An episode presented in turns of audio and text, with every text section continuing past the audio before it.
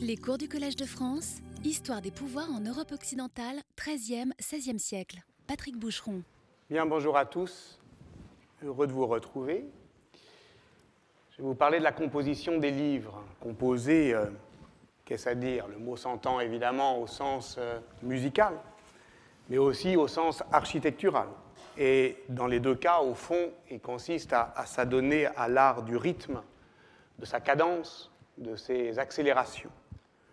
Et depuis qu'il a commencé à se préoccuper de la composition de ses livres, c'est-à-dire, je pense, euh, euh, depuis l'écriture du Dimanche de Bouvines, paru en 1973, Georges Duby euh, a toujours fait ainsi. Ainsi, c'est-à-dire d'abord projeter un, un, éclat critique en tête du livre, un événement que l'on raconte et qui de ce fait prend valeur de signe. Ensuite, rebrousser chemin on revient euh, bien en, amont de cette narration, on guette ce, ce qui rendu possible, on le dépasse, on s'en éloigne en poursuivant en aval. Dans euh, le cas de Bouvines, euh, c'est la bataille elle-même qui joue euh, le rôle de ce point de répulsion. Dans Guillaume de Maréchal, c'est la mort du chevalier, on la raconte, on va avant, on la dépasse, on va après. Et voyez comme le cas le plus emblématique, sans doute, est celui de, des trois ordres ou l'imaginaire du féodalisme, 1978. Il y a cinq parties. La première s'appelle Révélation. On est en 1025, 1030 et deux évêques euh, énoncent pour la première fois, pensait euh, euh, Duby, la tripartition euh, de la société entre ceux qui travaillent, ceux qui prient et ceux qui combattent. Ensuite, on part en arrière pour guetter les premiers symptômes de l'éclosion énonciative, et cette partie s'appelle Genèse. Ensuite, on la rejoint, c'est ce qu'on appelle circonstance. L'énonciation entre alors dans une synchronie, ce que Duby croyait être la mutation de l'an 1000. Éclipse, après le XIe siècle, puisque l'histoire n'est jamais linéaire, on perd la trace de l'énonciation. Résurgence, on la retrouve.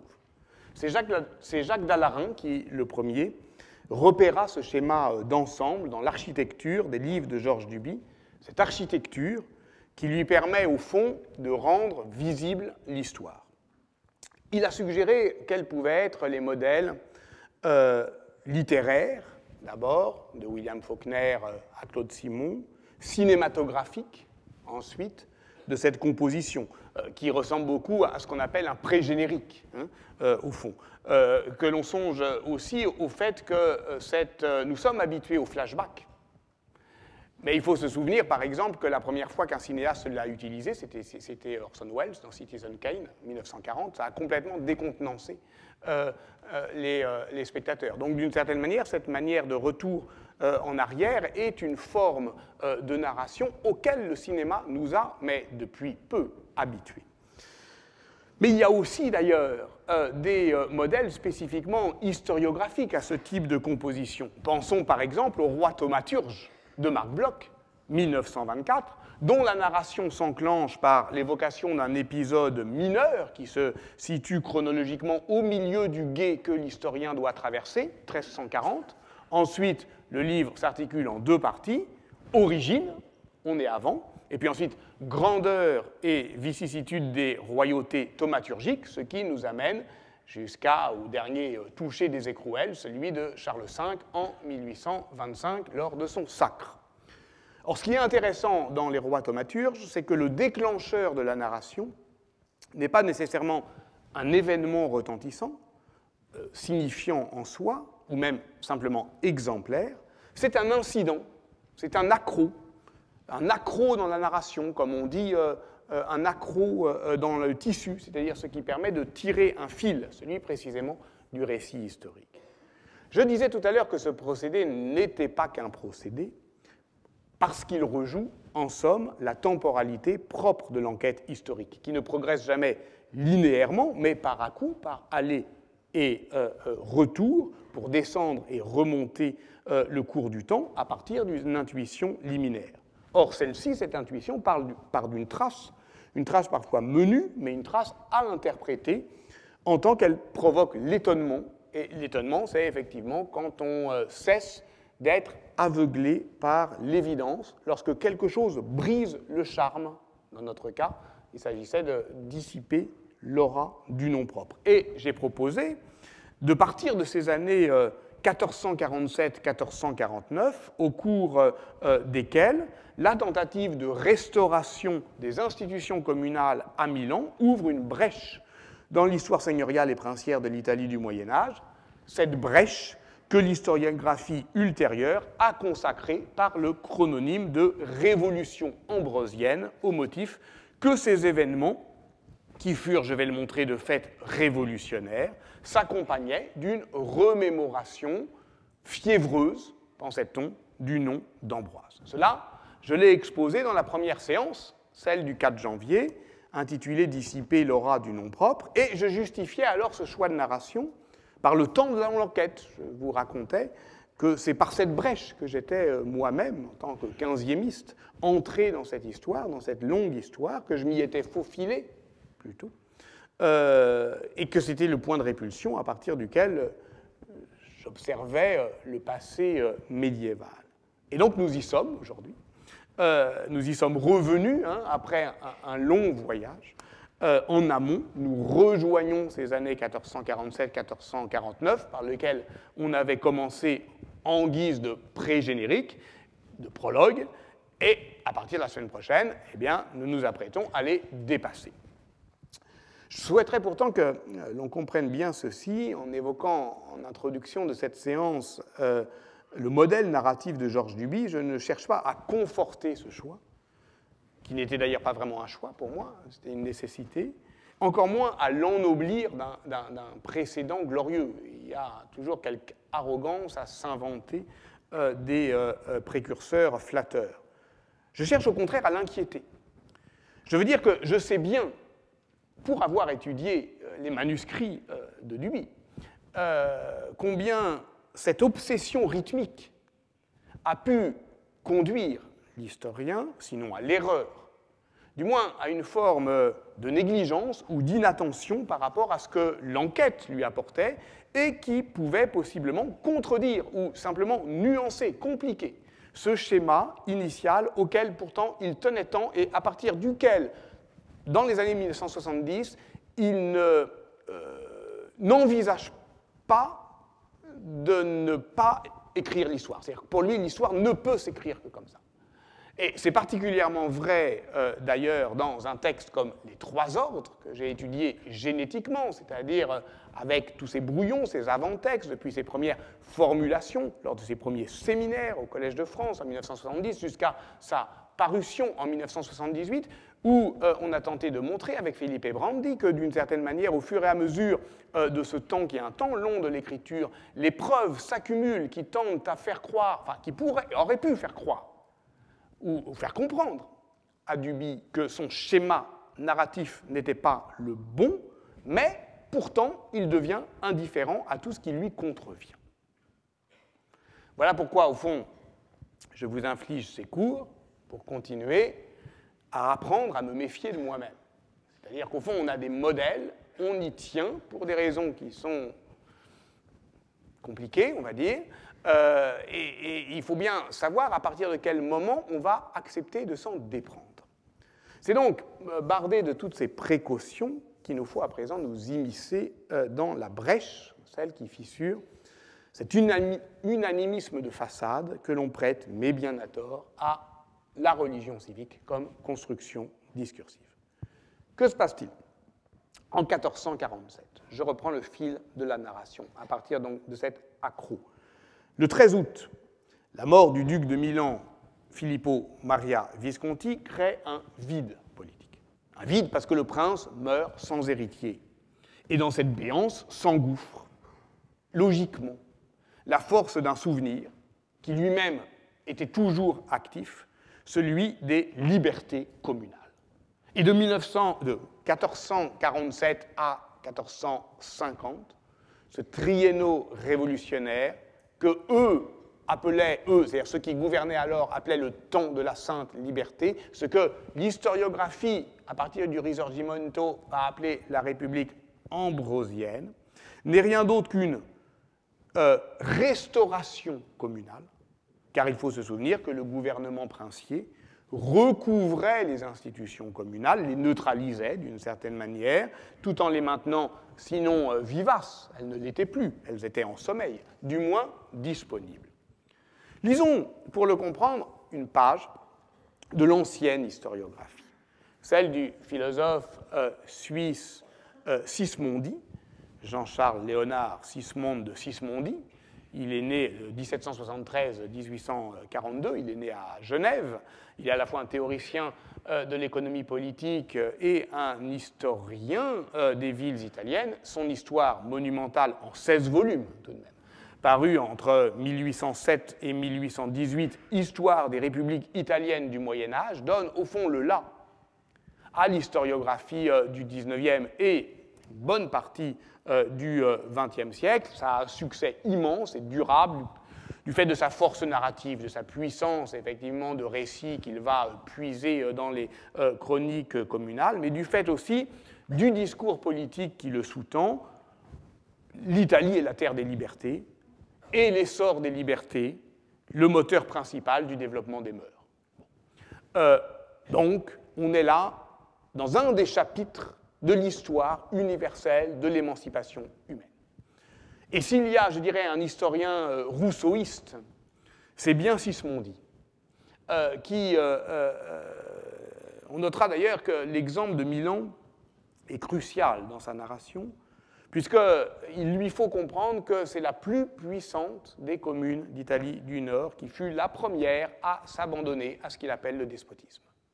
Et donc, quand, évidemment, euh, ce vernis despotique craque et que le cœur battant de ce qu'il pense être l'histoire longue et glorieuse et entraînante de la liberté publique euh, refait euh, surface, évidemment, c'est un grand moment dans la narration de Sismond.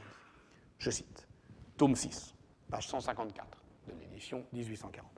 Quatre citoyens également distingués par leur naissance, leur richesse, leur talent et leur zèle pour le bien public, Antoine Trivulzio, Théodore Bossi, Georges Lampugnano et Innocent Cotta, se réunirent pour assurer la liberté de leur patrie et s'engagèrent par serment à ne jamais permettre qu'elle retombât sous le joug.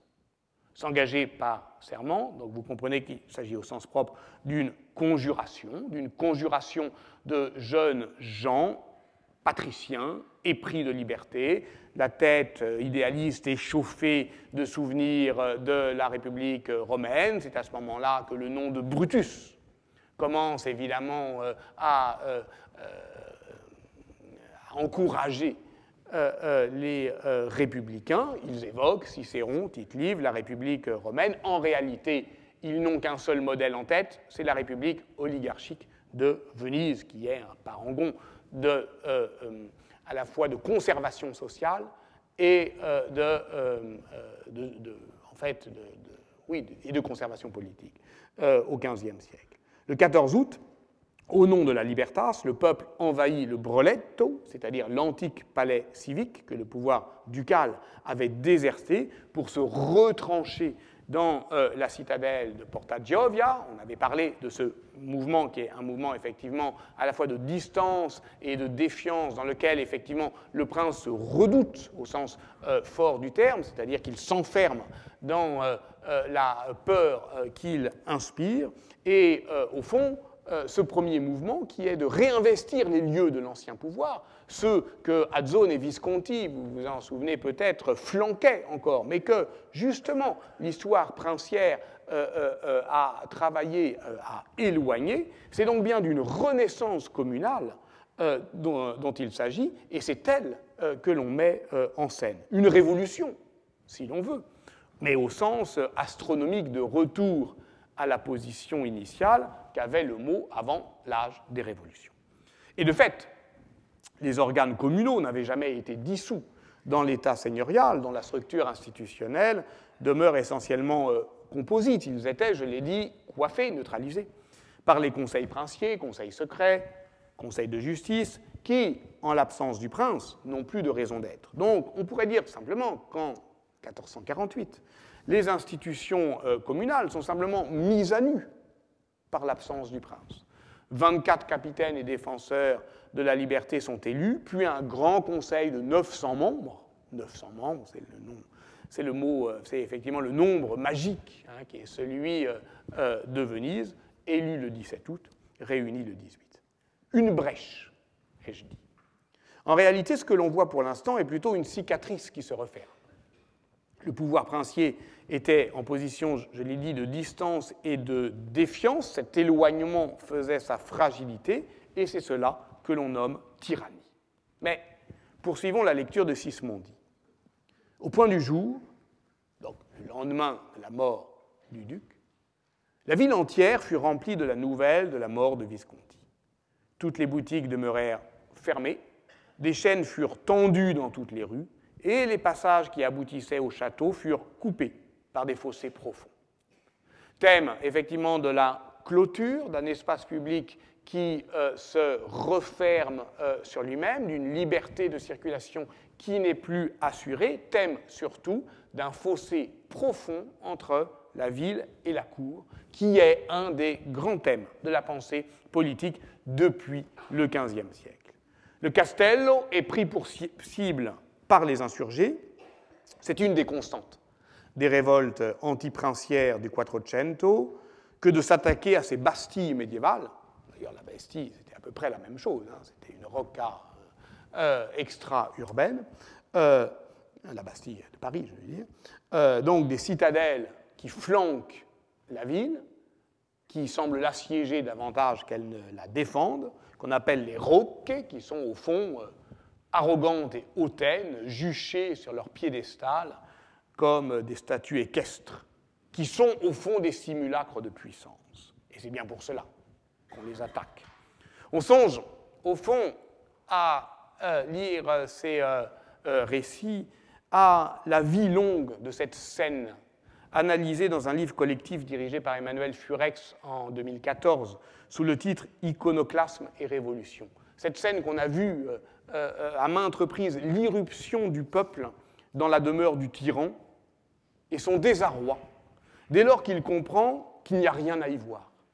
Euh, rien à détester même, sinon le vide du pouvoir, et peut-être aussi sa propre lâcheté d'avoir si longtemps consenti à lui obéir. Vous avez peut-être des scènes, je ne sais pas, le palais de Ceausescu, enfin, toute révolution se, se, situe avec euh, cette euh, incandescence au fond du vide politique, qui est un vide que l'on découvre et qu'on charge euh, d'émotions. Dans ces tableaux de Paris, à la fin du XVIIIe siècle, Louis-Sébastien Mercier décrit cette déception de ceux qui ont mis à bas une statue équestre de Louis XIV, justement une statue équestre. Je le cite, tout était creux, puissance et statue.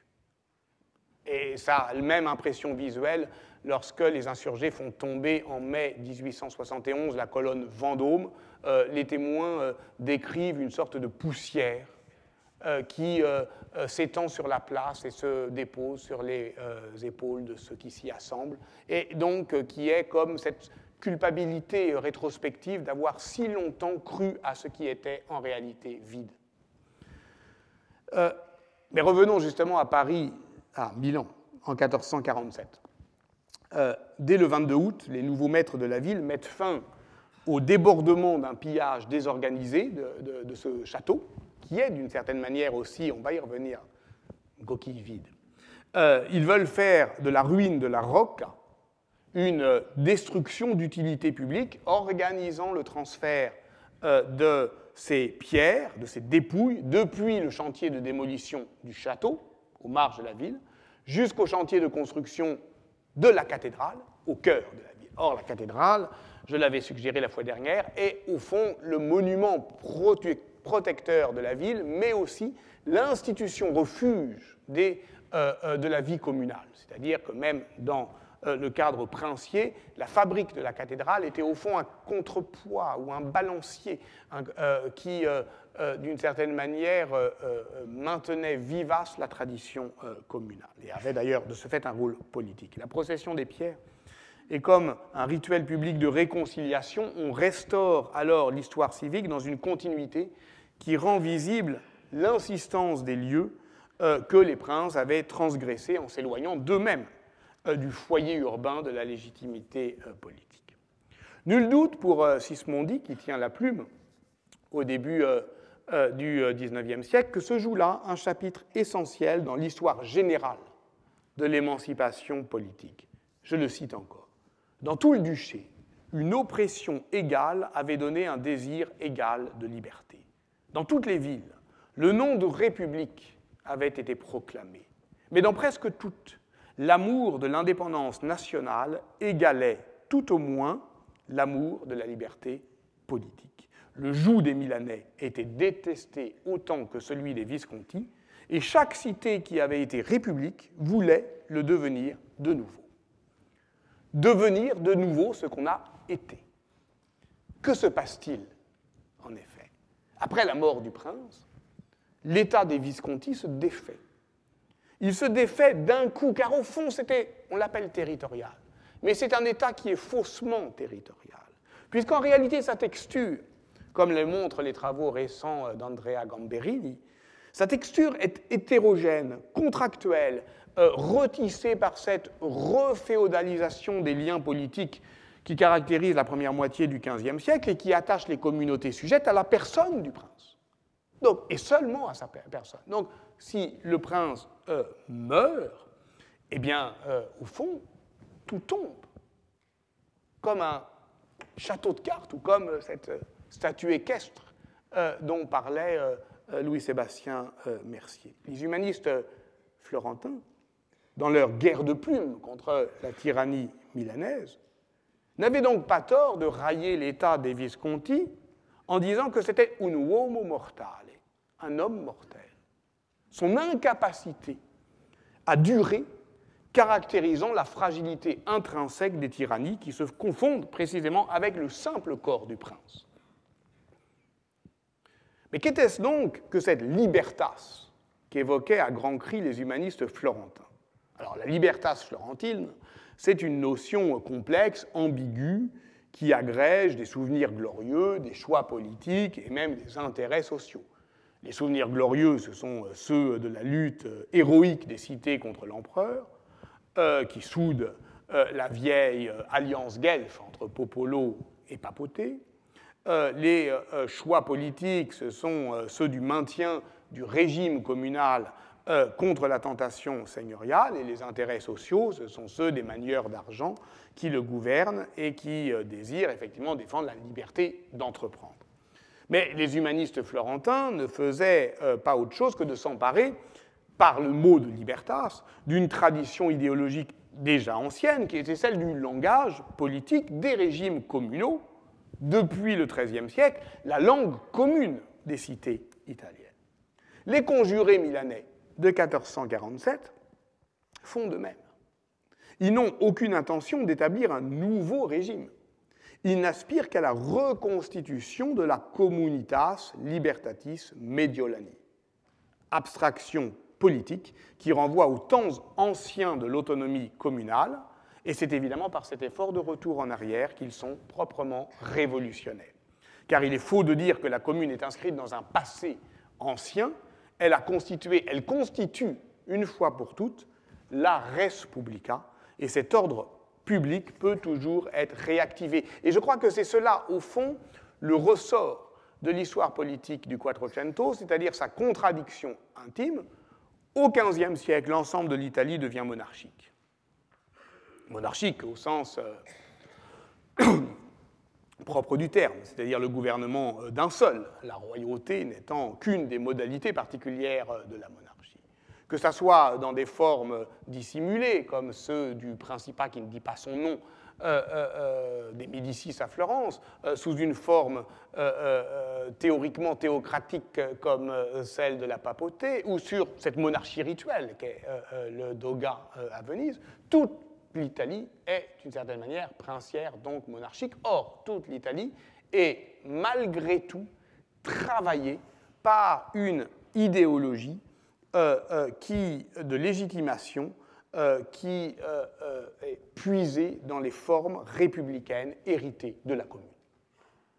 les humanistes florentins qui exaltent la libertas en même temps qu'ils se plient au pouvoir des Médicis sont évidemment dans cette contradiction béante, mais tous le sont, au fond, tous les humanistes, dans leur, y compris dans leur, leurs différentes acceptions, vénitiennes, milanaises, etc., puisqu'on avait vu ensemble il y a 15 jours avec le cas de Pétrarque, 100 ans avant, que d'une certaine manière, ce, moment-là, hein, trahison politique, était un moment fondateur.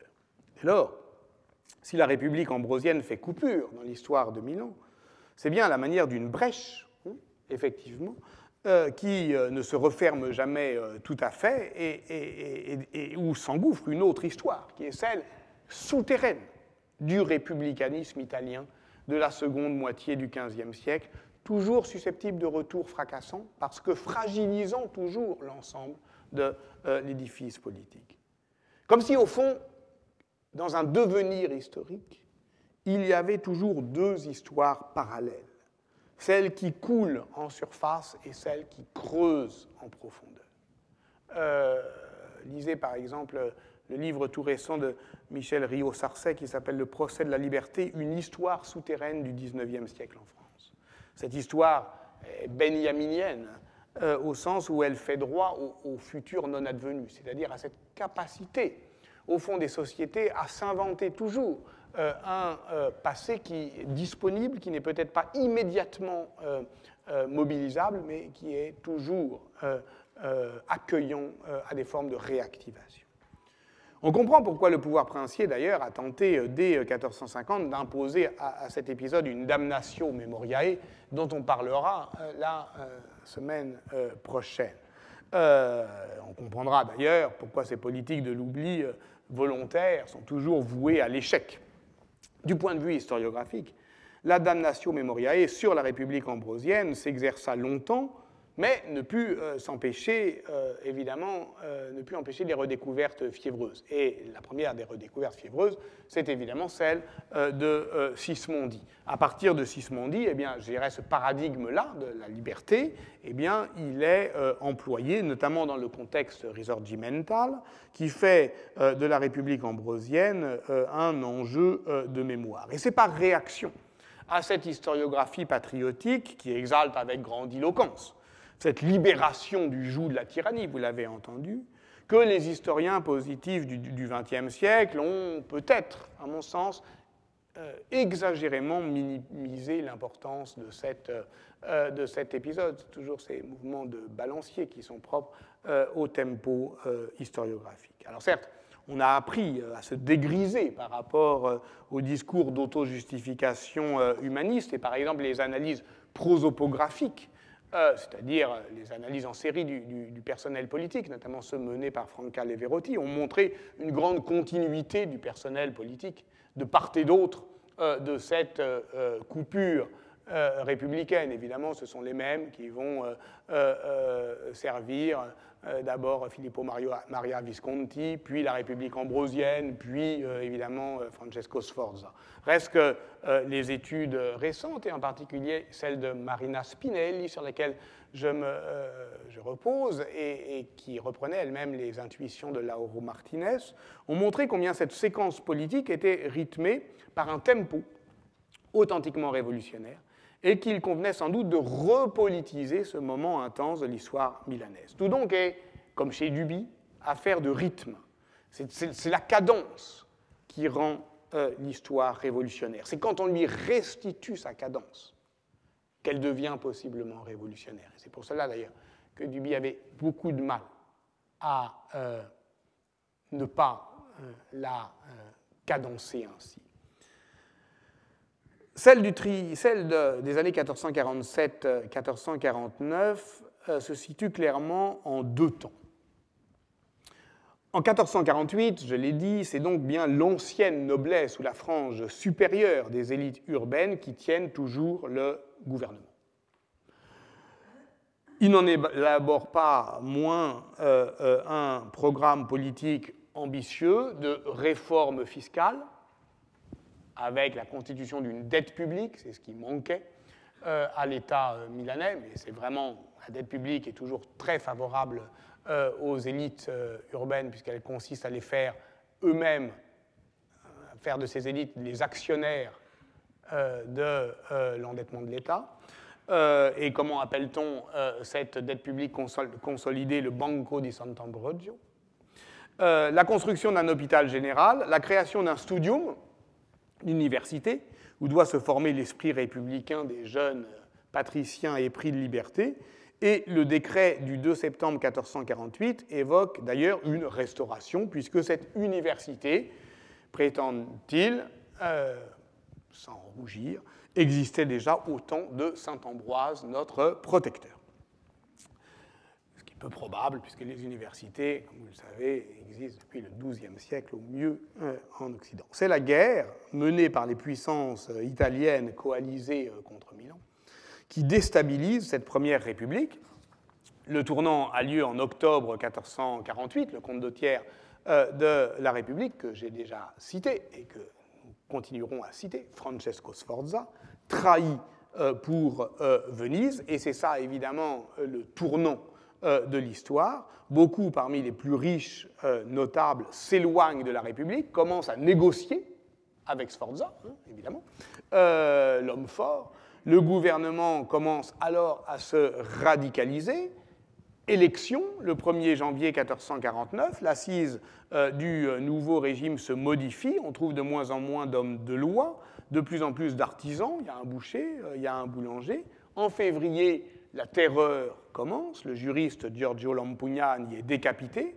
Jusqu'à la fin du mois de mai, plus de 200 citoyens accusés d'être gibelins sont condamnés à mort, leurs biens saisis, et parmi eux justement, euh, euh, euh, ce premier personnel politique, l'écrivain libre, Remei d'Alverme, Stampa, Lita, une branche cadette des Visconti. la grande noblesse milanaise est menacée. Nouvelles élections en juillet. Des nobles gibelins, cette fois-ci, l'emportent. Est-ce que c'est Thermidor? Non, parce qu'une émeute populaire, le 31 août, exécute à nouveau, un à un, ces nouveaux capitaines de la liberté, et l'histoire se termine classiquement par la victoire d'un César beauté, Francesco Sforza, appelé par les nobles euh, à assiéger Milan pour finalement s'en emparer le 25 février 1450. Cela, je l'ai déjà écrit dans une étude précédente, ma contribution au volume collectif que j'ai dirigé avec Stéphane Giovanni, sous le, terme sous le titre La mémoire d'Ambroise de Milan, je l'ai déjà écrit et je l'ai, écrit comme ça, c'est-à-dire en, développant, comme je viens de le faire, une analogie systématique et un peu joueuse avec la Révolution française. C'est un anachronisme contrôlé, sans doute, pour parler comme Nicole Laureau, mais je m'interroge aujourd'hui sur sa validité. Euh, que fait-on lorsqu'on explicite euh, ainsi une référence, sans doute inévitable dès lors qu'on use de ce syntagme révolutionnaire et qu'on en use depuis l'histoire de France. Euh, le mettre ainsi en, avant du discours est une manière d'éviter qu'il travaille par derrière. C'est une façon de, l'objectiver, de le mettre devant, de l'exposer. Exposer, ça veut dire montrer, mais ça veut dire aussi risquer. Euh, et donc, il faut accepter à ce moment-là de l'exposer aux critiques euh, mais ça ne suffit sans doute pas à justifier euh, euh, l'opération. Sans doute faut-il faire directement travailler le syntagme révolutionnaire, et c'est ce que je vais tenter, ce que je vais exposer, ce que je vais vous montrer et risquer donc devant vous, en posant la question du rapport entre ce double tempo politique et les rythmes propres à la ritualité de la remémoration ambrosienne, et donc en faisant explicitement référence à l'historiographie de la fête révolutionnaire. Vous avez entendu Sismondi. Il a dit, ben voilà, euh, euh, chaque, chaque, commune euh, retrouve sa propre république, et pour la nommer, cette république, eh bien, d'une certaine manière, elle se met sous l'évocation du souvenir de leur saint patron. Ainsi, Pavie établit la Repubblica di San Siro. San Siro est le patron de Pavie, Côme se range sous la bannière de saint Abundius, euh, évêque du 5e siècle, dont le corps repose dans la basilique. Après tout, c'est ainsi, souvenez-vous, euh, que les cités sujettes euh, défilaient devant leur triomphateur. Dans ce monument funéraire que je vous avais fait voir, le monument funéraire d'Azzone et Visconti à San Gottardo del Corte à Milan entre 38 et, 1342, il y avait un Ambroise en, général victorieux, et puis euh, euh, il y avait euh, donc le triomphe hein, de ces cités, cités, sujettes qui déposaient à ses pieds les trophées, et donc c'était une incarnation, une allégorie de la ville, et puis derrière, justement, la bannière de son saint protecteur. Donc cette idée, cette image, elle n'est pas pour nous surprendre. Or, justement, la trace, l'intuition, le travail de l'historien, euh, c'est justement de ne jamais ne pas se laisser surprendre. C'est-à-dire de toujours garder intacte euh, euh, l'attention, toujours comprendre qu'il n'y a rien d'évident. Bien sûr, ça peut paraître rassurant et prévisible que cette protection céleste qui semble conforter l'idée que les historiens peuvent se faire de la religion civique comme justement idéologie apaisante.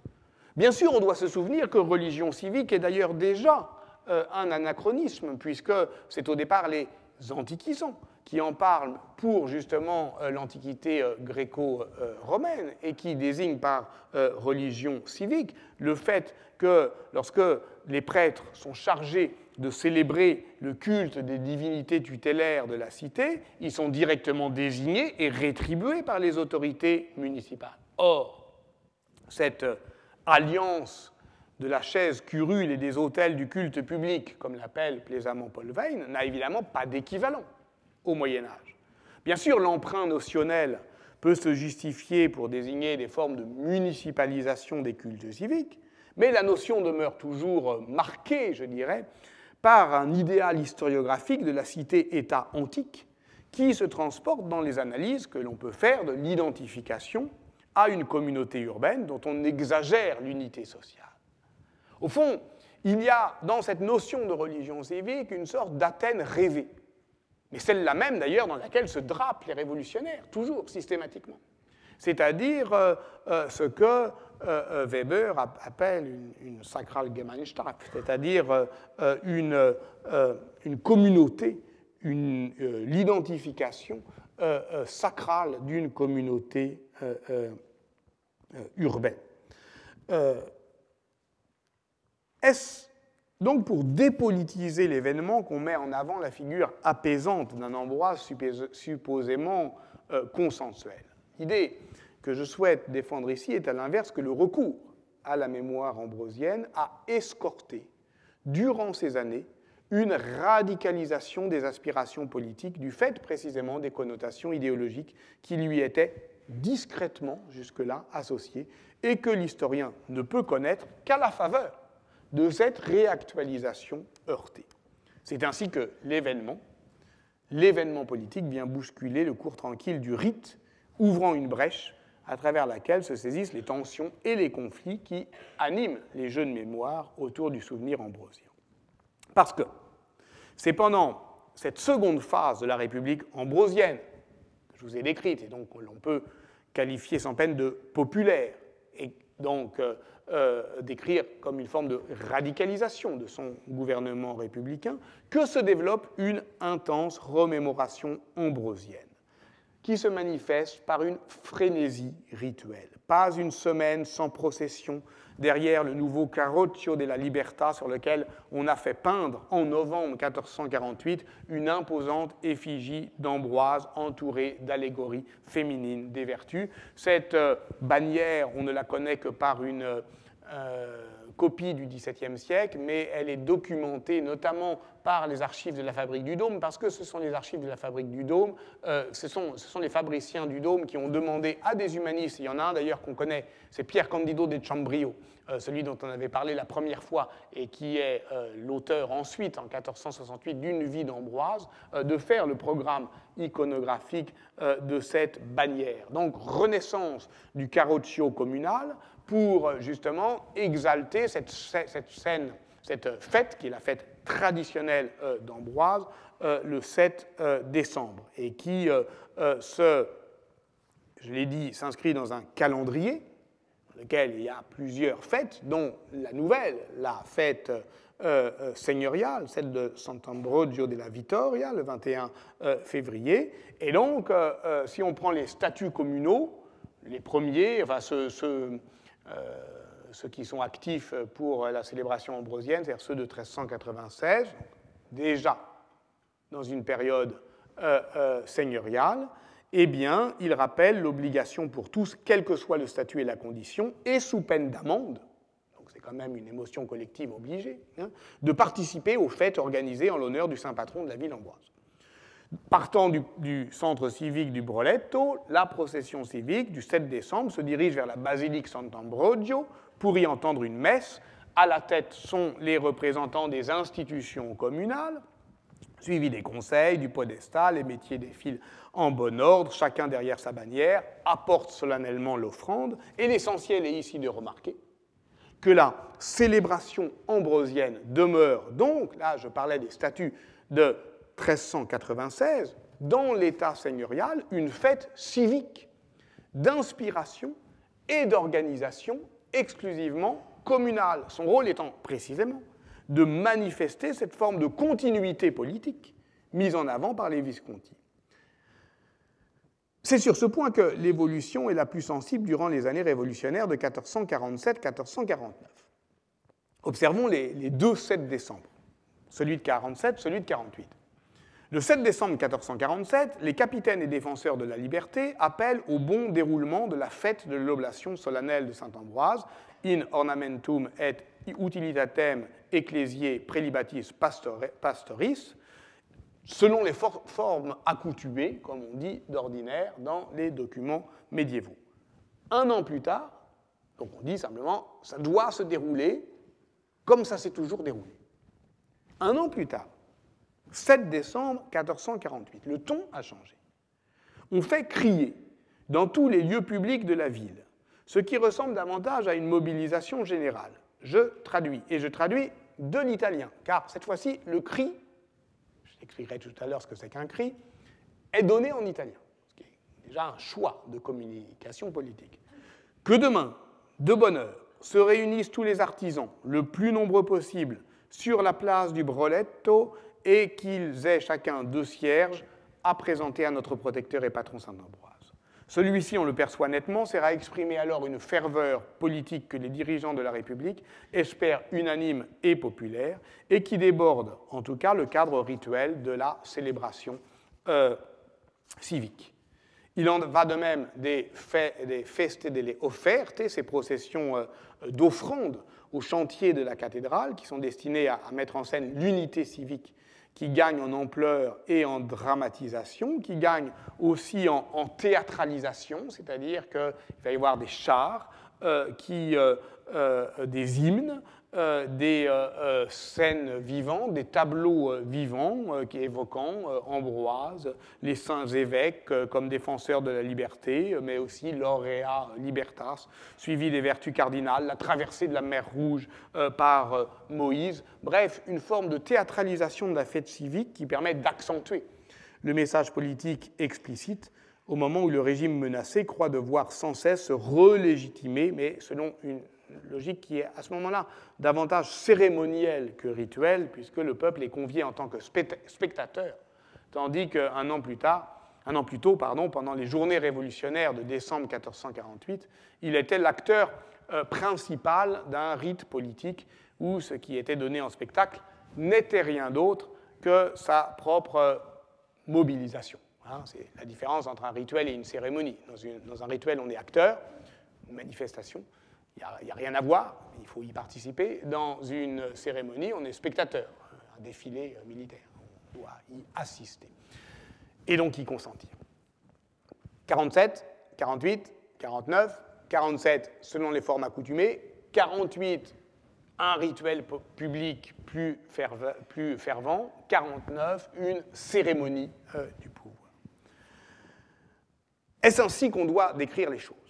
En cadençant donc euh, l'histoire des fêtes qui serait, d'une certaine manière, une euh, sorte de chambre d'enregistrement, de boîte noire qui nous permettrait euh, d'enregistrer les tremblements de la vie politique. C'est sur ce point, me semble-t-il, que l'historiographie de la fête révolutionnaire peut servir de levier et en fait de garde-fou.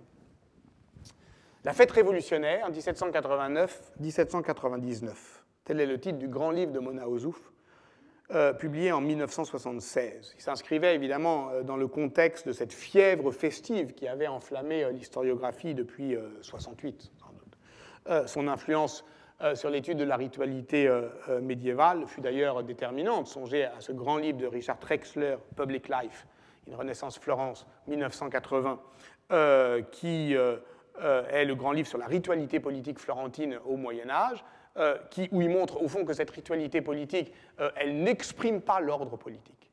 Elle euh, la fonde, elle l'expérimente en situation.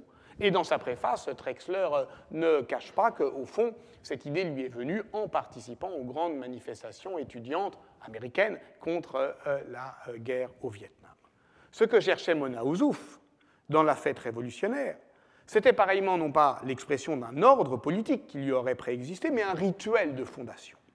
Et c'est ça qu'on retient surtout de sa conclusion, hein, sur le transfert de sacralité opéré par la fête révolutionnaire de l'Église à l'État. C'est cela qui, au fond, aurait constitué l'apport de la fête à la Révolution, c'est d'avoir, au fond, baptisé le citoyen.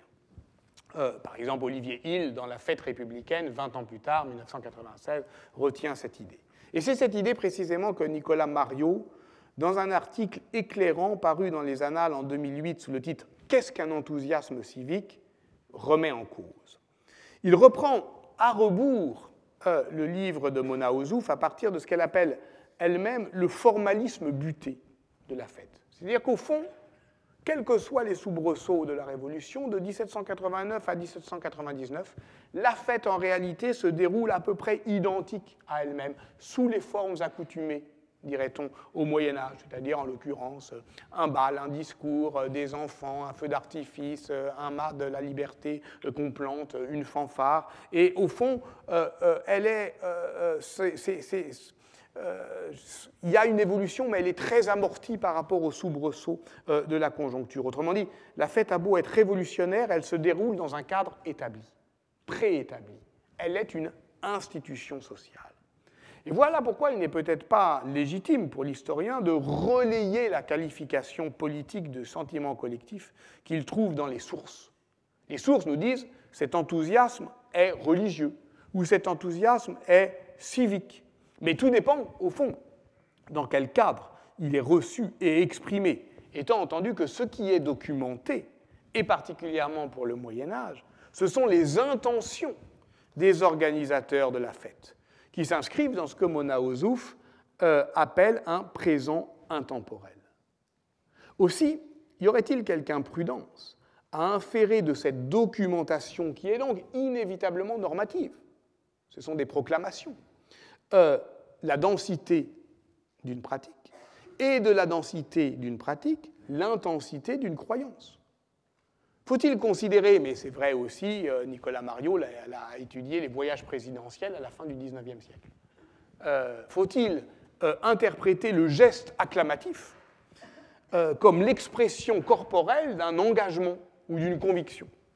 Pas nécessairement. Ça s'inscrit dans un appareil festif qui lui donne sens par avance et qui suscite euh, des comportements prévisibles que nos sources documentent. On voit bien ici combien le travail analogique, dès lors que c'est un travail et non pas seulement une facilité d'écriture, permet au fond euh, de faire, c'est-à-dire de limiter l'interprétation.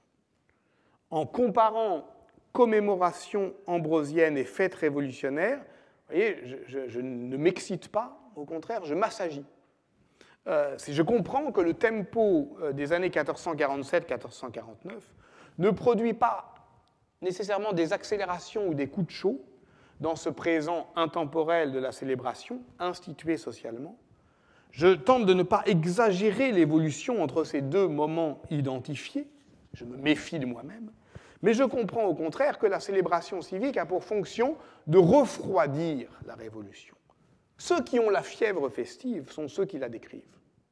Ce sont les mots qui s'enflamment. Ce sont eux qui sont en cause ici. D'où l'intérêt de se pencher plus précisément sur le lexique politique, ce que je ferai pour terminer. Et tel est, au fond, le vrai sens du discours, du recours constant dans cette séance au terme de brèche. C'est parce que je fais en fait allusion à l'article, au livre qu'Edgar Morin, Claude Lefort et Cornelius Castoriadis ont écrit en 68 sur 68, c'est-à-dire à chaud, euh, La brèche, tel était le titre.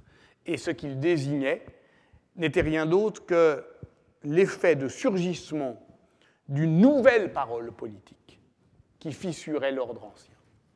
C'est donc une analyse de, lexique politique employée euh, dans euh, la remémoration ambrosienne que je voudrais rapidement vous présenter en, cherchant, en y cherchant une manière de nommer ce que j'appellerais provisoirement une croyance politique. Alors, euh, l'étude que j'ai euh, menée euh, repose sur l'analyse en série des cris des capitaines et défenseurs de la liberté, rassemblés dans deux volumes des Registri Panigarola. Ce sont des proclamations. Alors on pourrait, mais je n'ai pas le temps, en définir la forme, parce que la forme documentaire elle-même est absolument décisive. McLuhan, le message c'est le médium. Hein. Et donc, euh, il y a là, à partir de la révolution euh, ambrosienne, euh, une prédominance de cette forme qu'on appelle de crida et bando, c'est-à-dire du cri au sens médiéval, c'est-à-dire d'une proclamation qui, faite en, place publique, vient mobiliser les énergies. Et toutes témoignent, y compris dans le choix linguistique d'une communication directe en italien, de la, de, la, manière dont se façonne un espace public occasionnel au-delà de euh, euh, la célébration du pouvoir. Euh, jour après jour, s'y exprime, comme l'a montré Marina Spinelli, la montée des périls et de la tension politique, l'emballement d'un discours sur la République en danger, les dispositions qui enflent contre les blasphémateurs, les sodomites, les prostituées, les juifs, ceux qui complotent, ceux qui trahissent, tous ces suspects que l'on doit démasquer, je cite, 2 mai 1449, le cri de 2 mai, du 2 mai 1449. Ces hommes de mauvaises conditions qui ne désirent rien d'autre que leur propre servitude et la ruine de leur patrie que notre bon patron, notre saint Ambroise, viendra punir comme il le mérite. L'invocation du nom d'Ambroise devient donc obsédante. Le Stato Ambrosiano lutte pour les Ambrosiana Libertate et on doit soutenir la, la, chambre ambrosienne, elle-même peuplée des meilleurs ambrosiens. Et le fait est d'autant plus significatif qu'en réalité, euh, euh, euh, ce n'est pas une invocation automatique, c'est-à-dire que du point de vue rituel, beaucoup plus fréquentes sont les invocations à la puissance de Dieu, à la Vierge, ou même, on en parlera euh, la semaine prochaine à euh, Saint-Georges. La remémoration ambrosienne sert en effet fréquemment à appuyer un discours de mobilisation militaire. Il s'adresse aux dévots de Saint Ambroise, notre patron et protecteur, et aux amis de la liberté, car la foi, je cite encore, des bons citoyens et vrais ambrosiens doit se manifester par l'obéissance, mais aussi par l'engagement physique. Donc il y a un discours de l'âme et du corps viril, qui inverse le rapport de la dette propre à l'échange dévotionnel. Il ne s'agit plus de se placer sous l'invocation d'Ambroise, mais de se porter à son secours. Au fond, d'aller protéger le protecteur. Lorsque l'invocation ambrosienne sert à justifier la contribution financière, ce qui constitue, après la mobilisation euh, militaire, son second usage discursif principal, on peut estimer qu'il s'agit également d'une inversion de la dette sur le plan anthropologique, puisque les citoyens ne seront réputés bons ambrosiens que s'ils s'acquittent de l'impôt. Or, cet appel euh, au consentement, bon ambrosien, boni ambrosiani, né fideli al Stato, bon ambrosien, donc fidèle à l'État. Cet appel au consentement fiscal reprend euh, les motifs théoriques qui justifient euh, toujours dans les cris des capitaines et défenseurs de la liberté, la nécessité de contribuer au financement des fêtes ambrosiennes. On est très proche ici de ce que Kantorowicz a appelé, je le cite, le parallèle profond et abstru en même temps de Christus et de Fiscus. C'est-à-dire que pour justifier la nécessité fiscale, les systèmes monarchiques ont, comme on le sait, usé d'une fiction juridique qui est la fiction théologico-politique fondamentale des deux corps du roi. C'est-à-dire qu'on paye l'impôt non pas à cet homme mortel qu'est le roi, mais à ce qui lui survit, à ce qui lui le, dépasse, à ce qui le justifie, à ce qui le transcende et à ce qui est évidemment euh, euh, euh, le bénéficiaire légitime de la collectivité contribuante, c'est-à-dire l'État. On a vu que c'est ce qui manquait fondamentalement à cette uomo mortale qu'est l'État princier gouverné par le simple corps du prince. Et comment, dans le contexte urbain ou dans un État territorial, faire de l'impôt une res quasi sacra, comme dit Kantorowicz, si son bénéficiaire n'a pas l'immortalité et l'impartialité de la couronne? Et on voit ici comment la référence ambrosienne est employée pour construire une transcendance républicaine qui justifie la pression fiscale. Faisons à nouveau un pas de côté pour mettre à distance la fausse évidence qui se pose à nous. Ce que les historiens de la fête révolutionnaire reconnaissaient dans cette célébration, ce n'est pas l'expression d'une religion civique, mais bien d'une religion civile. Au sens de Rousseau, justement, on y revient, euh, qui euh, est, au fond, la réponse moderne à un problème ancien. Depuis Machiavel au moins, la plupart des penseurs politiques admettent que l'État ne peut ni se fonder ni se conserver sans religion. Jean-Jacques Rousseau, comme tant d'autres, en est persuadé, l'unique moyen de convaincre les peuples d'obéir à une législation fondée en réalité par une convention passée entre les hommes est de leur faire croire qu'elle a été prise au ciel. Donc la religion civile n'est rien d'autre qu'un pieux mensonge, une religion générique reposant sur un credo simplifié euh, dont la vocation est fédératrice et citoyenne. Donc on n'y croit qu'à moitié. En réalité, là encore, je pense que euh, euh, la notion de croyance politique, et c'est ce qu'a montré euh, Mona Ozouf, et ce que montrent aussi d'autres historiennes comme Sophie Vanish, eh bien, est plus ardemment mobilisée dans la fête révolutionnaire qu'on le croit. Et voilà ce qui m'inspire cette hypothèse. Si l'on considère les cris des capitaines et défenseurs de la liberté comme une littérature d'action politique, si l'on y observe les glissements de sens des mots qu'ils emploient, on met alors à jour une dynamique de sacralisation du politique, en tant qu'elle contribue à la consécration d'une identité collective d'adhésion et de croyance. Ainsi, par exemple, du transfert de la notion de dévotion à celle de filiation, qui déplace le champ de la croyance vers celui de l'obéissance. Le 6 février 1449, un cri appelle à la défense de la patrie contre les enragés, qui veulent sa ruine. Il convient donc que les Milanais la défendent virilement, euh, euh, en parvenant à se convaincre eux-mêmes qu'ils sont les fils et très fidèles de saint Ambroise. Cette rhétorique appelle logiquement un discours de l'amour filial, donc du sacrifice.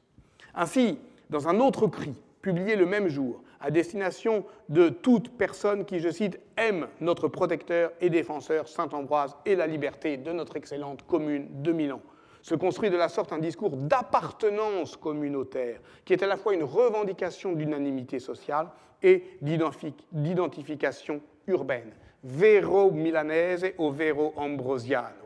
Si la protection d'Ambroise couvre l'ensemble de la société urbaine à ce moment-là, elle s'étend euh, aussi euh, à ce qu'on appelle la terra ambrosiana, c'est-à-dire un duché, mais qui peut se passer de duc.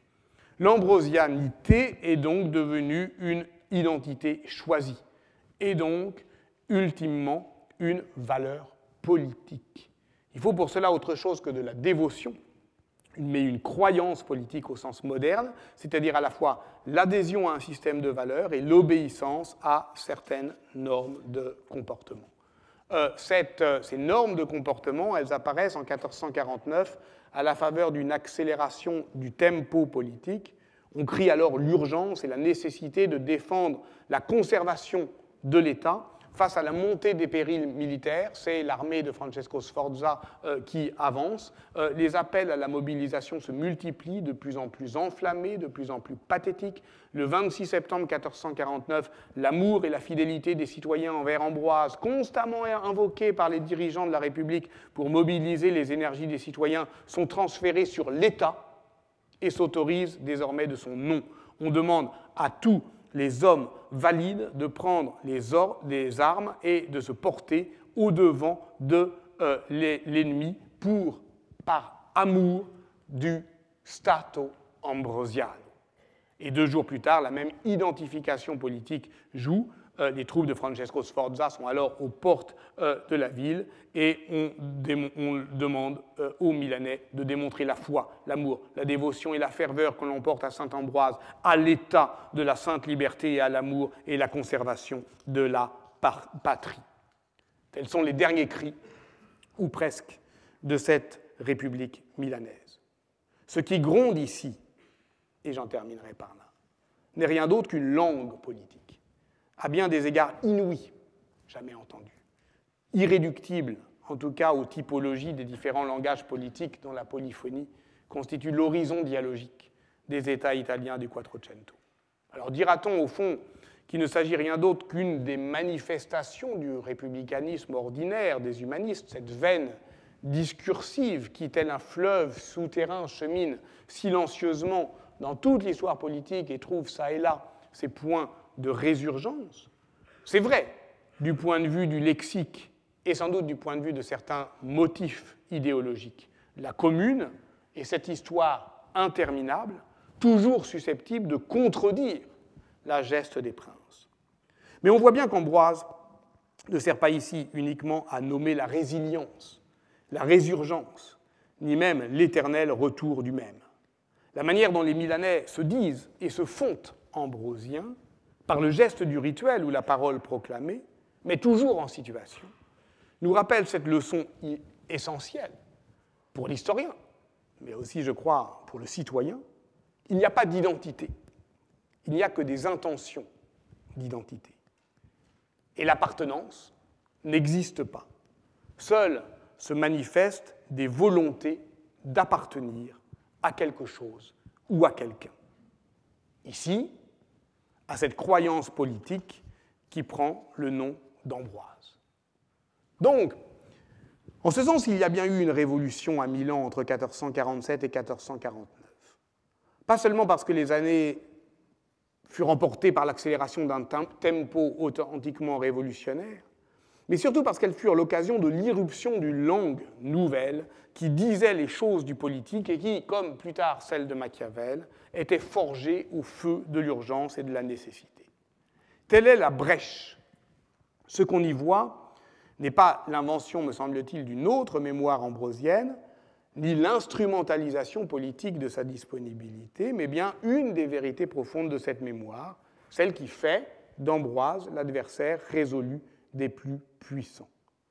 On sait bien qu'un langage politique, dès lors qu'il surgit soudainement, ne vient pas de nulle part.